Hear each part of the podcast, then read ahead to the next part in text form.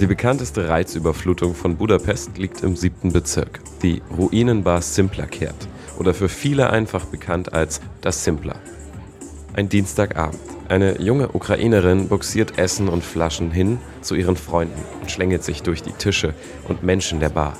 Vorbei an den zahllosen Topfpflanzen, entlang von rostbraunen Backsteinwänden und durch die vielen bunten Lichter der Leuchtröhren. Für mich ist dieser Ort, als ob Kiew und Berlin ein Kind hätten, aber auf Kokain. Also als wäre es auf Drogen, einfach komplett drüber. In der ältesten der vielen Ruinenbars von Budapest kommen laut den Besitzern zwei Millionen Gäste jährlich.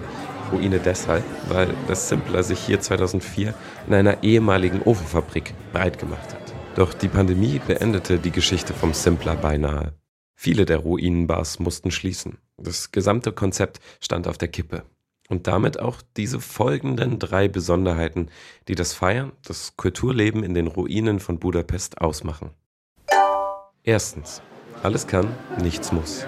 Da gibt es zum Beispiel diese, diese Telefone, die man, wenn man die Hörer abnimmt, dann, dann hört man ein Gedicht von einem zeitgenössischen ungarischen äh, Autor Attila Kisch, einer der Gründer des Simpler, greift sich den Telefonhörer, eine Kunstinstallation in einem der Barräume. Und natürlich funktioniert es nicht. Es hat sich abgenutzt, aber dieser Prozess gehört im Simpler dazu. Hier improvisiert man gerne.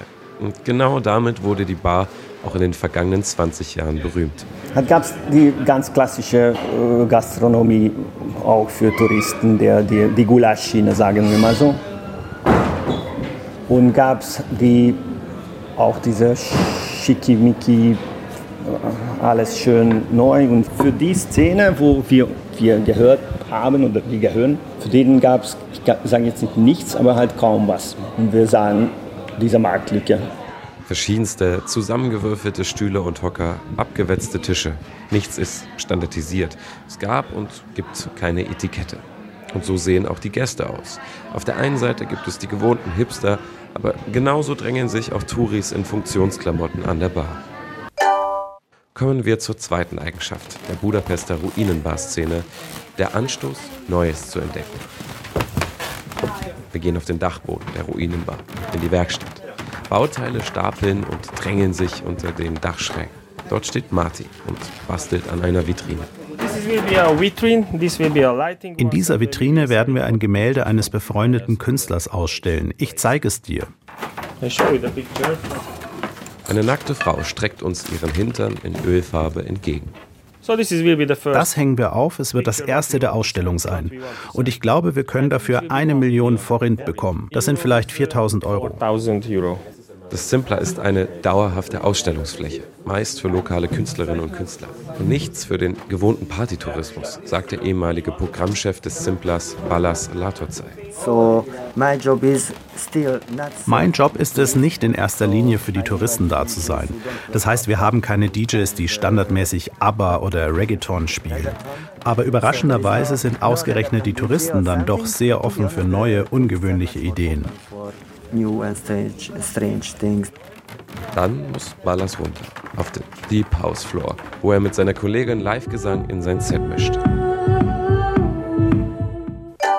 Punkt 3, der das Feiern in Budapests Ruinenbars auszeichnet, billiger Raum als politischer Rückzugsort.